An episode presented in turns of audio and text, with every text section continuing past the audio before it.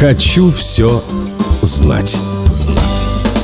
Одним из кулинарных символов праздничного стола на воскресенье Христова во многих странах является шоколадный пасхальный кролик. Но в Австралии кролика заменяет билби, он же кроличий бандикут, он же ушастый сумчатый барсук. И не только потому, что в других странах билби не водятся. Просто австралийцы очень не любят кроликов из-за их постоянной угрозы местной флоре и фауне. Тех же билби кролики практически выжили с континента. В настоящее время этот зверь зверек исчез из всех населенных районов, за исключением юго-западной части Западной Австралии. Кроме того, он изредка встречается в полупустынях, малопригодных для его существования.